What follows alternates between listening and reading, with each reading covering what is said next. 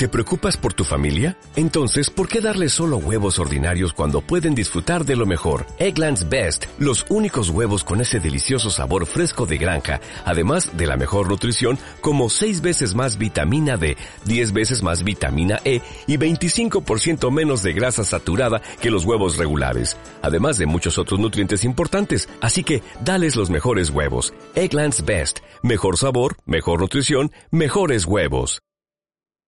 12. El poder de la precisión. El lenguaje humano es como un caldero cuarteado que hacemos resonar para que baile el oso, al mismo tiempo que intentamos conmover las estrellas.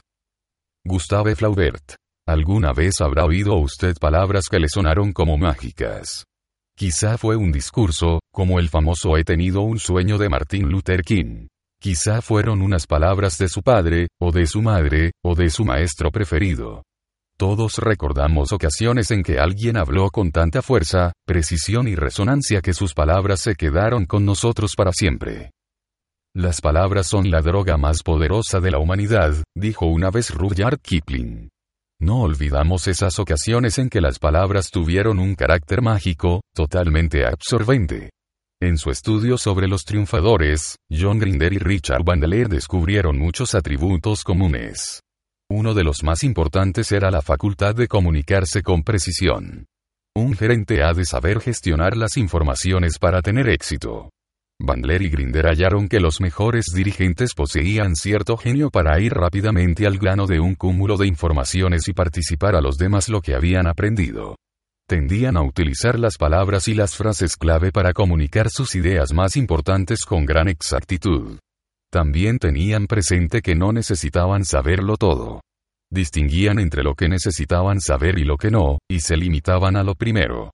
Bandler y Grinder observaron también que ciertos terapeutas sobresalientes, como Virginia Satir, Fritz Perls y el Dr. Milton Erickson utilizaban ciertas frases, siempre las mismas, que en ocasiones les permitían obtener resultados inmediatos con los pacientes, es decir, en una o dos sesiones y no en uno o dos años.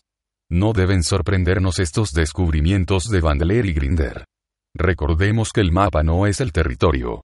Las palabras que usamos para describir experiencias no son las experiencias mismas.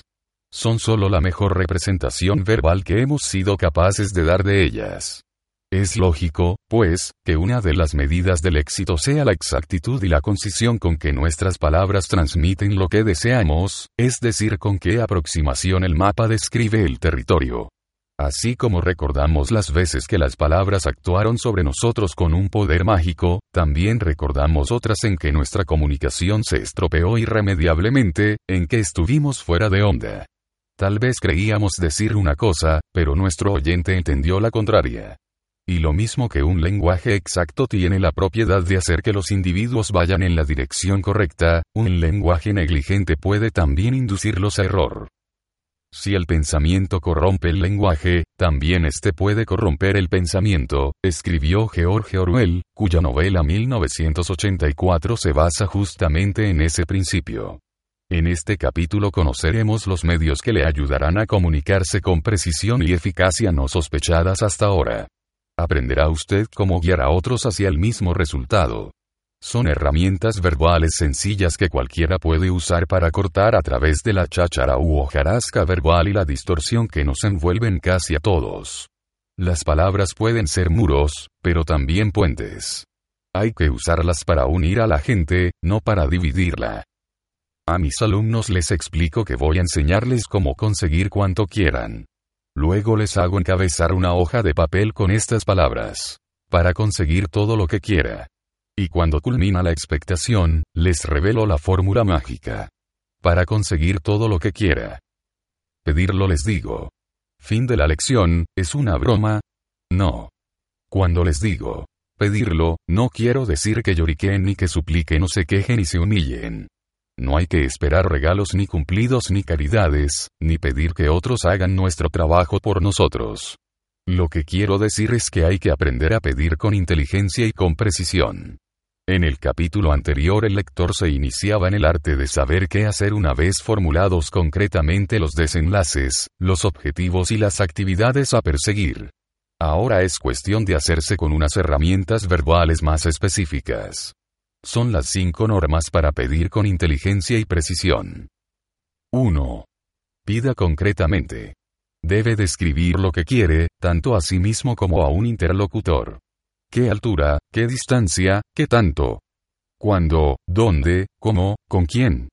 Si quiere usted un préstamo para su negocio, lo conseguirá, si sabe pedirlo. No lo conseguirá si va diciendo, necesitamos algo de dinero para promocionar una nueva línea de productos. ¿Puede prestarnos un poco? Tiene que definir exactamente lo que necesita, por qué y cuánto. Tiene que demostrar cómo va a ser capaz de hacerlo producir. En nuestros cursillos de definición de objetivos, la gente siempre dice que quiere algo de dinero. Entonces voy y les doy unas monedas de poco valor puesto que piden, se les concede, pero como no pidieron inteligentemente, no obtienen lo que necesitaban. 2. Pida a quien pueda ayudarle. Pedir concretamente no basta. Hay que pedir a quien posea concretamente los recursos, los conocimientos, el capital, la sensibilidad o la experiencia en los negocios. Digamos que tiene usted desavenencias conyugales. La relación se desintegra. Usted decide hablar con el corazón en la mano. Usted procura ser tan concreto y sincero como resulte humanamente posible. Pero si busca la ayuda de alguien cuyas relaciones se encuentren en un estado tan lamentable como las de usted, ¿habrá adelantado algo? Claro que no. Lo de hallar la persona adecuada a quien dirigir nuestra petición nos retrotrae a la importancia de aprender a distinguir cuando estamos acercándonos a la meta u objetivo. Cualquier cosa que uno desee mejores relaciones, un empleo más satisfactorio, un programa mejor combinado para invertir los ahorros, otro lo tiene o lo está haciendo ya. El truco estriba en descubrir a esos otros y modelar lo que hacen bien. Muchos nos dejamos persuadir por un oráculo de bar, entre dos copas. Encontramos un oído dispuesto a escucharnos y creemos que eso puede traducirse en resultados. No será así, salvo cuando la disposición para escuchar vaya acompañada de experiencia y conocimientos. 3. Hay que crear un valor para el destinatario de nuestra petición. No crea que nadie va a darle algo a cambio de nada. Averigüe primero cómo interesar a su interlocutor. Si tiene una idea comercial y necesita dinero para ponerla en marcha, una manera de obtenerlo es encontrar a alguien que pueda ayudar y al mismo tiempo beneficiarse. Demuéstrele que su idea representa dinero para usted y también para él. Aunque no siempre es obligado que dicho valor sea así de tangible. Si alguien viniera a verme y me dijera que necesitaba 10 mil dólares, probablemente le contestaría. Toma. Y yo, y todo el mundo. Si ese alguien me dijera que necesitaba el dinero para mejorar la vida de otras personas, tal vez me dispondría a escucharle. Y si me demostrase concretamente cómo planeaba ayudar a otros y crear valores para ellos, yo procuraría entender cómo ayudándole a él se creaba también un valor para mí mismo. 4. Pida con fe concentrada y coherente. La mejor garantía del fracaso es un mensaje cargado de ambivalencia. Si no está convencido de lo que pide, ¿a quién conseguirá convencer? Por tanto, cuando pida, hágalo con absoluta convicción. Exprésela en sus palabras y en su fisiología. Sepa demostrar que está seguro de lo que quiere, seguro de que va a triunfar y seguro de que su proposición interesa no solo a usted mismo sino también a quien le escucha.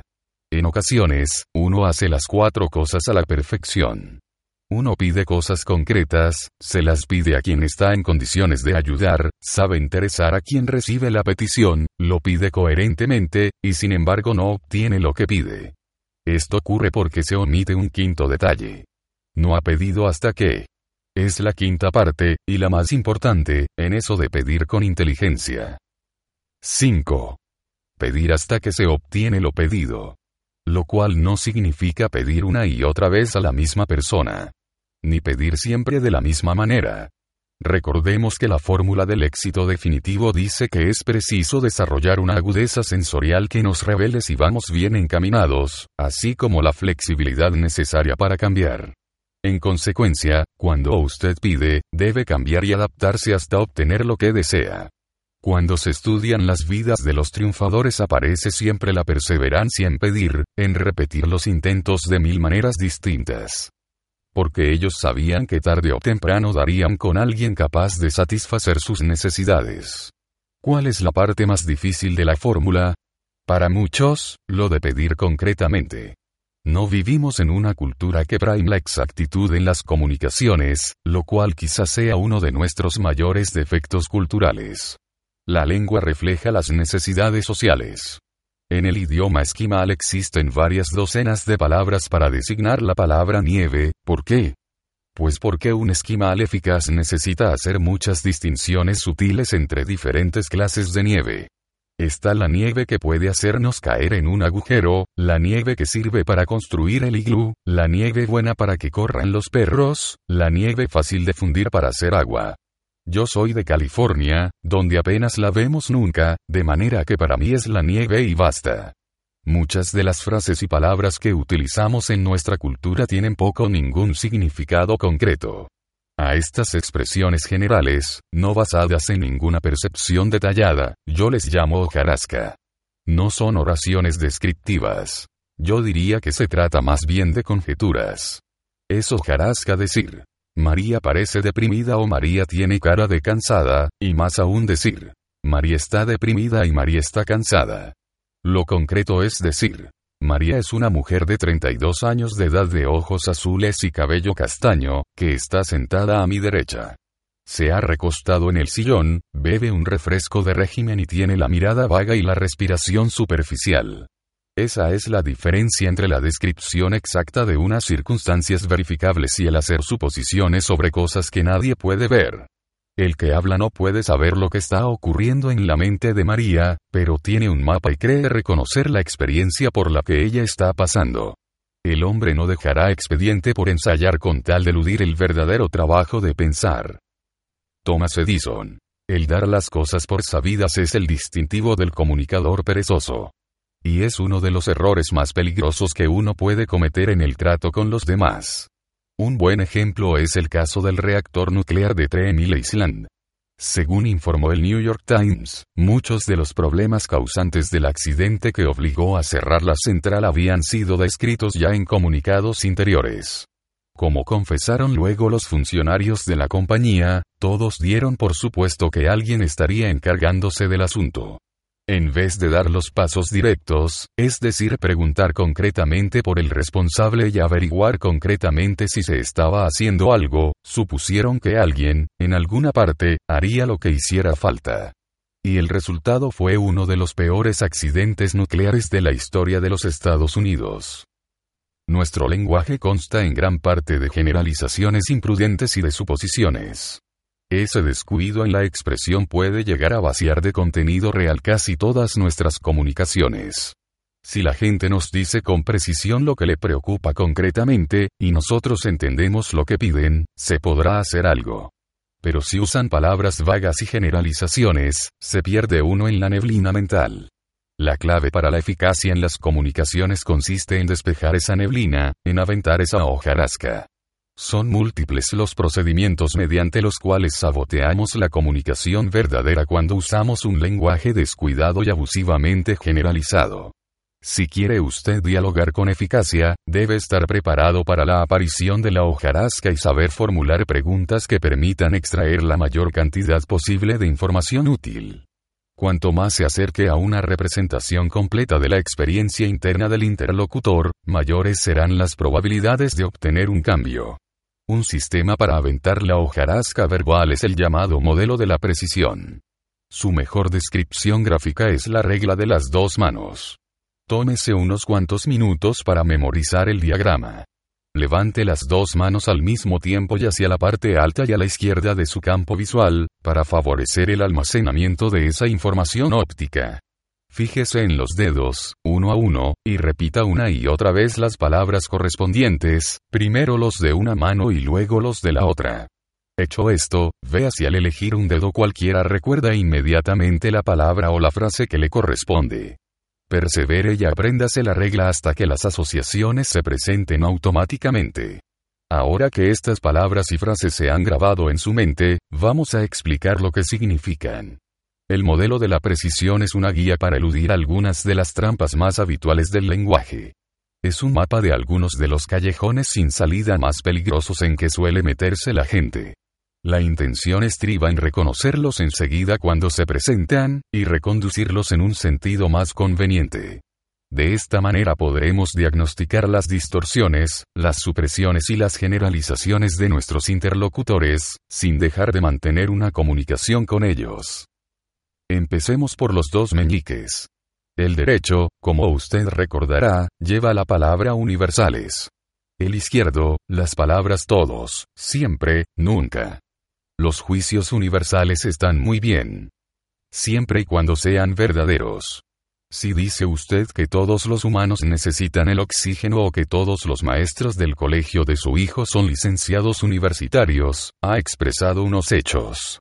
Pero es más frecuente que los juicios universales sirvan para perderse en plena hojarasca. Uno ve un grupo de chicos que alborota en la calle y dice, esos muchachos de hoy no tienen educación. O tiene problemas con uno de sus empleados y lo comenta así. No sé para qué le pago un sueldo a toda esa gente. No trabajan nunca. En ambos casos, y la mayoría de las veces que formulamos juicios universales, hemos saltado de una verdad limitada a una falsedad generalizada. Esos muchachos tal vez fuesen unos alborotadores, pero no todos los chicos lo son.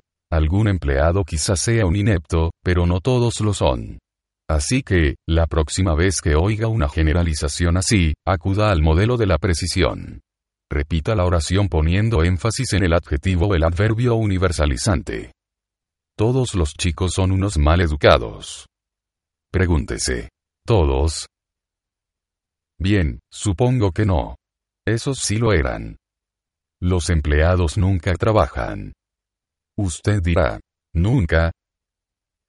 En fin, tal vez no. Ese es la oveja negra, pero quizá no se pueda decir lo mismo de los demás. Considere ahora los dos anulares y las proposiciones restrictivas debo, no debo, puedo, no puedo. Cuando alguien nos dice que no puede hacer algo, ¿qué señal envía su cerebro? Una señal limitativa, en virtud de la cual, evidentemente, no podrá. Nunca faltan explicaciones cuando les preguntamos a las personas por qué no pueden hacer una cosa o por qué han de hacer algo que no desean. La manera de romper ese círculo vicioso consiste en preguntar, ¿Qué pasaría si fuese usted capaz de hacerlo? De este modo se pone sobre el tapete una posibilidad que hasta ese momento pasaba desapercibida. Ahora nuestro interlocutor pasará a considerar tanto las derivaciones positivas como las negativas de la actividad en cuestión. El mismo proceso actúa para usted en el diálogo interno. Cuando se dice a sí mismo, no puedo, lo que debe preguntarse enseguida es, ¿qué pasaría si pudiera? La respuesta sería una lista de acciones y sensaciones positivas, estimulantes. Crearía nuevas representaciones de posibilidades y de ahí nuevos estados y nuevos resultados posibles. Solo con hacerse esa pregunta empieza a cambiar nuestra fisiología y nuestro pensamiento, haciendo que el propósito sea más factible. Además, podría usted preguntarse, ¿qué me impide hacerlo ahora? Con lo cual se pondría de manifiesto lo que debe cambiar concretamente. Pasemos ahora a sus dedos medios, que representan los verbos y la pregunta concretamente, ¿cómo? Recordemos que nuestro cerebro necesita señales claras para actuar con eficacia. La hojarasca verbal y la hojarasca mental lo embotan. Cuando alguien dice, me encuentro deprimido, no hace sino describir un estado que padece, pero no nos cuenta nada concreto. Hay que aventar ese estado pasivo aireando la hojarasca. Cuando alguien dice que está deprimido, pídale que diga concretamente cómo y cuál es la causa específica. Para obtener precisiones útiles, a menudo hay que pasar a otra parte del modelo de la precisión. Ante la petición de concretar, su interlocutor quizá diga, Estoy deprimido porque siempre me sale todo mal en mi trabajo, ¿cuál es ahora la pregunta siguiente? ¿Es verdadera la sentencia universal? Probablemente, no. De manera que usted insistirá. ¿Le sale todo mal siempre? A menudo la respuesta será. Bueno, en fin, no siempre. Al aventar la hojarasca y pasar a lo concreto, usted ha enfilado el buen camino para identificar el problema real y tratar de solventarlo. Lo más común será que su interlocutor haya cometido algún error de pequeña importancia, el cual convierte simbólicamente en un gran fracaso que solo existe en su mente. Ahora junte los índices, que representan los nombres y la pregunta. ¿Quién concretamente o qué concretamente? Siempre que oiga nombres personas, lugares o cosas en una frase generalizada, responda con otra frase que incluya un quién o qué en concreto.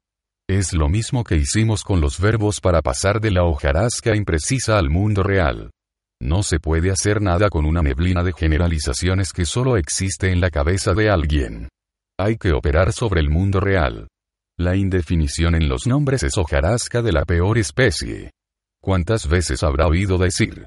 No me comprenden o no quieren darme una oportunidad. Pues bien, ¿quiénes son ellos en concreto? Si nos hallamos en una organización grande, alguien debe tomar probablemente una decisión. Así que, en vez de dejarnos aprisionar en ese reino nebuloso dominado por unos ellos que no comprenden, hemos de encontrar la manera de tratar con la persona real que toma las decisiones reales. La referencia a unos ellos no concretados puede ser la peor manera de eludir la cuestión. Cuando no se sabe quiénes son ellos se siente uno desválido e incapaz de dominar la situación. Fijarse en lo concreto es la manera de recuperar el control. Si alguien dice, su plan no funcionará, hay que averiguar qué es concretamente lo que no convence. Una oposición cerrada por el estilo de, pues yo le digo que sí funcionará. No sirve para continuar el diálogo ni resolverá la situación. A menudo lo que se ha puesto en tela de juicio no es todo el plan, sino una pequeña parte del mismo. Si trata de reformar todo su plan se verá en el trance de un piloto que vuela sin radar. Es posible que lo modifique todo menos aquello que constituía el problema. En cambio, al concretar el problema y trabajar sobre él nos ponemos en condiciones de aportar un cambio válido. Recuerde que el mejor mapa es el que más se aproxima al territorio real. Por ello, cuanto más sepamos acerca de la constitución del territorio en sí, mejores serán nuestras posibilidades de cambiarlo. Por último, juntemos nuestros pulgares, que representan la última parte del modelo de la precisión. Uno de los pulgares dice, demasiado, demasiados, demasiado caro. El otro dice, demasiado, comparado con qué? Cuando decimos, demasiado, demasiados, demasiado caro empleamos otra forma de supresión, a menudo basada en alguna construcción arbitraria que fuera de nuestro cerebro no tiene ningún fundamento. Como si alguien dijera que más de una semana de vacaciones es demasiado tiempo lejos del trabajo, o que el ordenador doméstico de 300 dólares que le ha pedido su hijo es demasiado caro. Podemos refutar tales generalizaciones por medio de una comparación. Dos semanas lejos de su trabajo pueden serle oportunos si vuelve usted completamente relajado y en condiciones de rendir más. Ese ordenador doméstico quizás sea demasiado caro si opina usted que no ha de servir para nada pero si lo considera como un valioso útil didáctico, quizá valga el equivalente de muchos miles de dólares. Para que esos juicios puedan formularse racionalmente se necesita un punto de comparación válido. Con el tiempo descubrirá usted que cuando haya empezado a utilizar el modelo de la precisión, lo aplicará en todo momento y con la mayor naturalidad. Algunas veces, por ejemplo, alguien me dice, el cursillo de usted es demasiado caro, y cuando yo contesto, ¿comparado con qué? Tal vez replique, comparado con otros cursillos a los que he asistido. Entonces trato de averiguar a qué cursillo se refiere concretamente y le pregunto sobre uno de ellos. ¿En qué se parece ese cursillo al mío, concretamente? Pues. No se parece, en realidad contesta. Qué interesante. ¿Qué pasaría si pensara usted que mi cursillo verdaderamente merece el tiempo y el dinero que le dedica? El ritmo de la respiración de mi interlocutor cambia. Sonríe y dice, no sé, supongo que me sentiría mejor. ¿Qué puedo yo hacer concretamente para ayudarle a sentirse de esa manera en mi cursillo, ahora mismo? Bien, pues si dedicase más tiempo a tal y tal tema, seguramente conseguiría que me sintiera mejor. De acuerdo. Así que si dedico más tiempo a ese tema, consideraría que el cursillo vale su tiempo y su dinero. Mi interlocutor asiente. ¿Qué ha ocurrido durante este diálogo? Hemos localizado los puntos concretos, del mundo real, que necesitábamos para entendernos. Hemos pasado de una cadena de generalizaciones a una cadena de detalles concretos. Y una vez llegados a esta coyuntura, podremos abordarla de manera que resuelva la cuestión. Así ocurre en casi todos los tipos de comunicaciones. El camino del entendimiento está empedrado de informaciones concretas. En los próximos días empiece a fijarse en la manera de expresarse de los demás. Juegue a detectar cosas tales como juicios universales y verbos y nombres no concretados. ¿Qué diría usted para rebatirlos? Encienda el televisor y vea una entrevista. Observe la hojarasca que se utiliza por ambas partes, y dígale al televisor lo que usted preguntaría al efecto de obtener informaciones concretas y útiles. He aquí otros patrones habituales que conviene vigilar. Evite calificativos como bien, mal, mejor, peor o cualesquiera otros que indiquen algún tipo de evaluación o de juicio.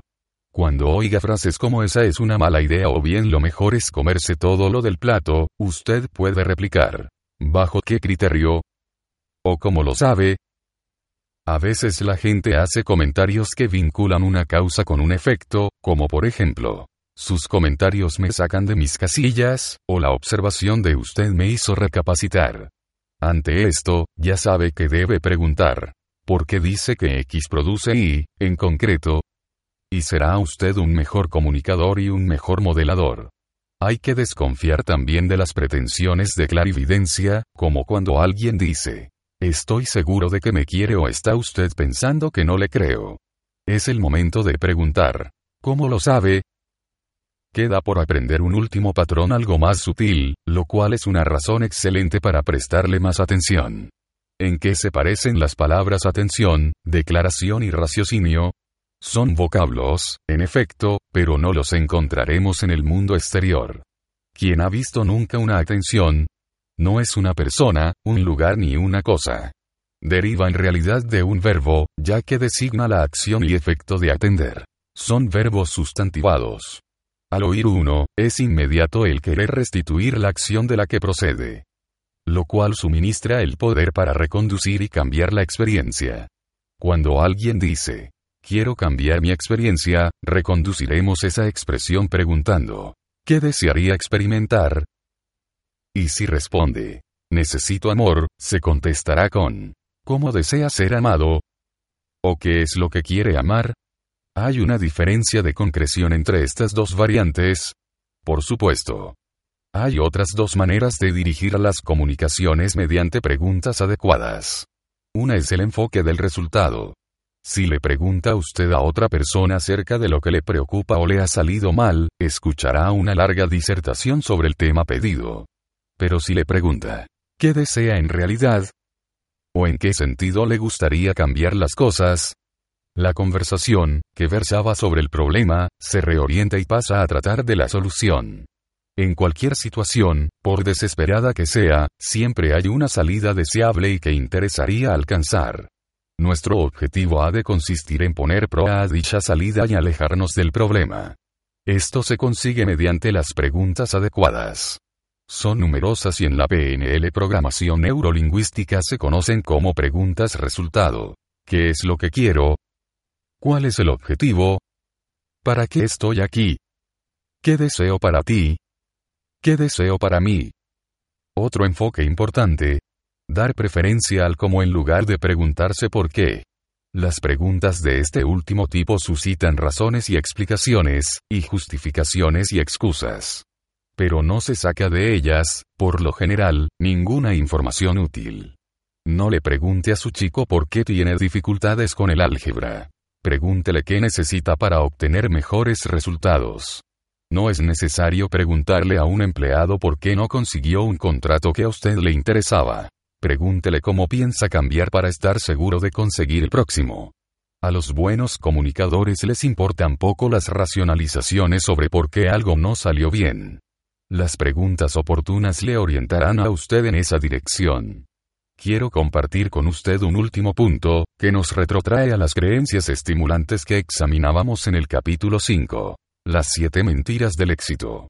Todas sus comunicaciones con los demás y consigo mismo deben dimanar del principio de que todas las cosas ocurren por algo, y pueden servir para favorecer a los propósitos de usted. Esto significa que su capacidad de comunicación debe reflejar la realimentación feedback de informaciones, y no un fracaso. Cuando uno compone un rompecabezas y una pieza no encaja, por lo general no se toma eso como un fracaso ni deja de jugar, sino que lo toma como una información y busca otra pieza que parezca más prometedora. Le conviene aplicar esa misma regla a sus comunicaciones.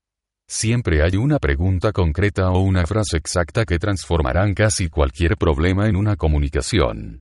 Si aplica usted los principios generales que hemos delineado aquí, sabrá encontrarlas en todas las situaciones.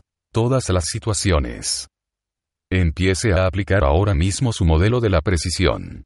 En el próximo capítulo vamos a contemplar ese fundamento de toda interacción humana coronada por el éxito. Es el cemento que mantiene unida a la sociedad, y se llama,